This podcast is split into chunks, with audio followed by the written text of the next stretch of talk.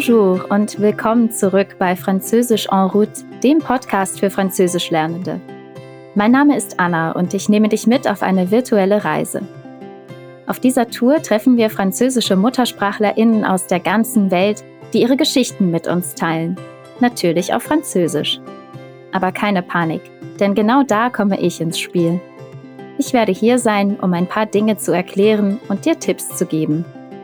Möchtest du nicht nur zuhören, sondern auch mitlesen? Du findest ein Transkript mit Bildern und Videos zu jeder Folge unter bubble.com/podcasts oder dem Link in der Episodenbeschreibung. Heute reisen wir in die Tunesische Republik, die an der nördlichsten Stelle von Afrika liegt. Wusstest du, sowohl Französisch als auch Arabisch waren bis 1943 Amtssprachen in dieser Region. Los geht's! On y va! Nächste Station Französisch en route. Unser heutiger Erzähler ist Jean. Er wurde in der Hauptstadt Tunis geboren und lebte dort mit seiner Familie bis zur Unabhängigkeit Tunesiens. Jean wird eine Erinnerung aus seiner Kindheit mit uns teilen, oder besser gesagt, ein kleines Souvenir von seinen Zeiten als frecher kleiner Junge. Bereit? Tunis, wir kommen. Je m'appelle Jean et je vais vous raconter un petit souvenir de mon enfance, ou plutôt un souvenir de mon insolence. C'était l'été 1951 à Tunis, pendant les vacances scolaires, et j'avais 9 ans. Ma famille vivait dans la petite école franco-arabe où ma mère était institutrice. Moi, je n'aimais pas du tout l'école. Je n'étais pas un garçon très sage et je faisais beaucoup de bêtises. Mais là, c'était les vacances. J'étais libre, la vie était belle. Es war Sommer 1951 in Tunis und Jean war neun Jahre alt. Seine Familie lebte in einer kleinen französisch-arabischen Schule, in der seine Mutter unterrichtete. Doch Jean mochte Schule leider überhaupt nicht. Er war kein besonders artiger Junge und, wie er sagt, Je faisais beaucoup de bêtises. Ich machte viele Dummheiten. Aber es waren Schulferien. Er war frei und das Leben war toll. So weit, so gut. Mon père avait ses habitudes dans le quartier. L'après-midi, il allait chez le gerbien en face de l'école pour parler avec lui, et parfois il ramenait des dattes, des loukoums et une tablette de chocolat. Alors je l'attendais avec impatience devant le magasin. Jean erzählt uns, Mon père avait ses habitudes. Mein Vater hatte seine Gewohnheiten. Nachmittags ging er oft zum Gerbien, wie er sagt, dem Lebensmittelgeschäft gegenüber der Schule. Djerba ist eigentlich eine tunesische Insel und interessanterweise waren damals viele Lebensmittelgeschäfte im Besitz von DjerbianerInnen. Jedenfalls ging sein Vater in einen dieser Läden, um mit dem Besitzer zu plaudern. Und manchmal kam er mit Datteln, Lukum, also türkischen Süßigkeiten, und einer Tafel Schokolade zurück. Un après-midi, j'attendais mon père et ma tablette de chocolat comme d'habitude, quand un livreur est arrivé. Il était très grand, musclé et fier. Il avait une énorme moustache. J'étais impressionné par ses muscles, mais sa moustache était ridicule. Je ne pouvais pas m'empêcher de regarder et de sourire. Eines Nachmittags wartete Jean wie immer ungeduldig vor dem Laden auf seinen Vater und seine Tafel Schokolade, als sein Lieferant auftauchte. Un livreur est arrivé. Er war groß, muskulös und fier, stolz. Et il avait une énorme moustache. Er hatte einen enormen Schnurrbart. Jean war vor allem von seinen Muskeln beeindruckt, aber den Schnurrbart fand er lächerlich. Er konnte nicht anders, als ihn anzustarren und konnte sich dabei ein Lächeln nicht verkneifen. Oh oh. Le livreur m'a vu. Pour lui, mon sourire était une provocation. Alors il m'a dit Qu'est-ce que tu regardes, toi? Et là, je ne sais pas pourquoi, j'ai eu peur et j'ai répondu Moustachu du cul Le géant me regardait avec des grands yeux, surpris, et j'ai répété Moustachu du cul Il est devenu rouge et il a couru vers moi pour me punir. J'ai couru aussi vite que possible et j'ai pensé, s'il m'attrape, je suis mort. Der Lieferant sah Jean an. Für ihn war sein Grinsen eine klare Provokation. Alors il m'a dit, also sagte er zu mir, Qu'est-ce que tu regardes, toi?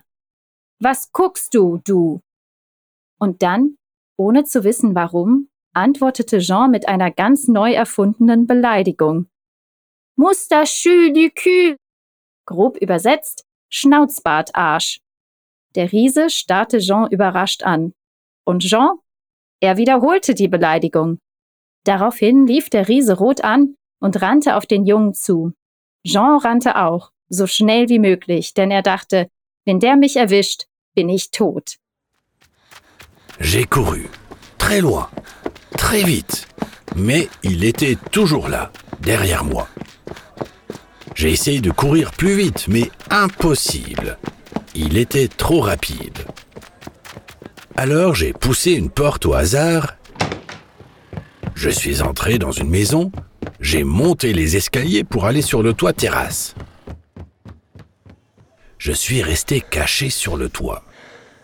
J'ai attendu longtemps. Mais le soleil tapait. J'avais extrêmement chaud. Alors je suis sorti pour retourner chez le gerbien. Grave erreur. Le livreur m'attendait encore. Jean rannte und rannte, sehr weit und sehr schnell. Aber der Kerl war nicht abzuwimmeln. Er war einfach zu schnell. Also stieß Jean wahllos eine Tür auf, betrat das Haus und rannte die Treppe hinauf, um auf Le Toit Terrasse, die Dachterrasse, zu gelangen. Wenn du nach Tunesien fährst, wirst du sehen, die meisten Häuser haben so etwas. Wie auch immer. Jean blieb dort oben in seinem Versteck. Er wartete eine lange Zeit, doch die Sonne brannte und ihm war extrem heiß. Also ging er zurück zum Lebensmittelladen. Die Luft müsste doch jetzt rein sein. Fehlanzeige. Der Lieferant wartete immer noch auf ihn. Le livreur s'est approché de moi. J'ai regardé autour et j'ai pensé, cette fois, c'est foutu. Il était vraiment immense. Alors j'ai eu un instinct de survie.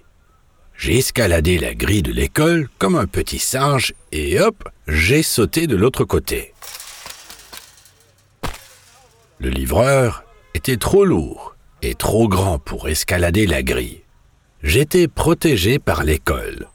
Pour moi, qui détestais l'école, c'était un peu ironique. Der Lieferant ging auf Jean zu. Jean sah sich um. Diesmal ist es vorbei, dachte er. C'est foutu. Der Mann war wirklich riesig, aber Jeans Überlebensinstinkt rettete ihn. Er kletterte wie ein kleines Äffchen über das Schultor und sprang auf der anderen Seite herunter. Der Lieferant war zu schwer und zu groß, um über das Tor zu klettern. Die Schule bot Jean Schutz. Für den Jungen, der die Schule hasste, c'était un peu ironique, war das ein wenig ironisch. D'accord, j'étais sauvé, mais je n'avais pas ma tablette de chocolat, et j'étais bloqué. Mais bon, c'était de ma faute. Alors j'ai fait une croix sur mon chocolat et je suis rentré à la maison. Soudain, j'ai entendu un vendeur crier Cacahuètes, glibettes Cacahuètes, glibettes Des glibettes Génial Et j'ai couru acheter des glibettes pour moi et mes frères. Finalement, les glibettes, c'était mieux que le chocolat. Nun, Jean war in Sicherheit, aber er saß fest und hatte seine Tafel Schokolade nicht. Aber gut, er sah ein, dass dies seine eigene Schuld war. Alors, j'ai fait une croix sur mon chocolat. Also habe ich meine Schokolade abgeschrieben. Et je suis rentré à la maison. Und ich bin nach Hause gegangen. Der Tag war jedoch noch nicht vorbei. Denn Jean hörte plötzlich einen Straßenhändler, der seine Waren anpries. Kakaoett, Glibet. Kakaoett sind Erdnüsse und Glibet sind geröstete, salzige Sonnenblumen oder Kürbiskerne. Also rannte Jean los, um für sich und seine Brüder Glibet zu kaufen. Sogar besser als Schokolade. Depuis l'indépendance de la Tunisie, je ne suis jamais retourné à Tunis, car j'ai fait ma vie en France. Mais j'ai souvent raconté à mes enfants cette histoire du livreur moustachu. Seit der Unabhängigkeit Tunesiens ist Jean nie mehr nach Tunis zurückgekehrt, da er sich ein Leben in Frankreich aufgebaut hat. Aber seinen Kindern hat er diese Geschichte über den schnauzbärtigen Lieferanten oft erzählt. Bevor wir aber gehen, möchte ich noch auf eine Sache hinweisen, nämlich wie du eine Geschichte auf Französisch erzählst. Ist dir aufgefallen? Jean hat zwei Zeitformen verwendet, das Imparfait und das Passé composé. Das Imparfait wird verwendet, um eine Szenerie zu beschreiben. Du verwendest es für den Rahmen und Hintergrund einer Geschichte, für vergangene Zustände oder regelmäßige Ereignisse und Gewohnheiten. Das Passé composé hingegen wird verwendet, um eine Handlung, ein einmaliges Ereignis oder eine Zustandsänderung zu beschreiben. Wenn du mehr darüber erfahren möchtest, wie du auf Französisch über die Vergangenheit sprechen kannst, dann findest du unsere Französischkurse in der Bubble App. Und wie wäre es, wenn du dir Jeans Geschichte noch einmal anhörst? Diesmal kannst du versuchen, die Verben im Imparfait und Passé composé zu erkennen. Wir freuen uns über dein Feedback. Sende es uns einfach per E-Mail an podcasting@bubble.com oder direkt über deine Podcast-App. Und wenn du Lust hast, kannst du auch die Umfrage in der Episodenbeschreibung ausfüllen. So können wir den Podcast noch besser für dich machen. Vielen Dank fürs Zuhören und bis zur nächsten Folge von Französisch en route. Au revoir!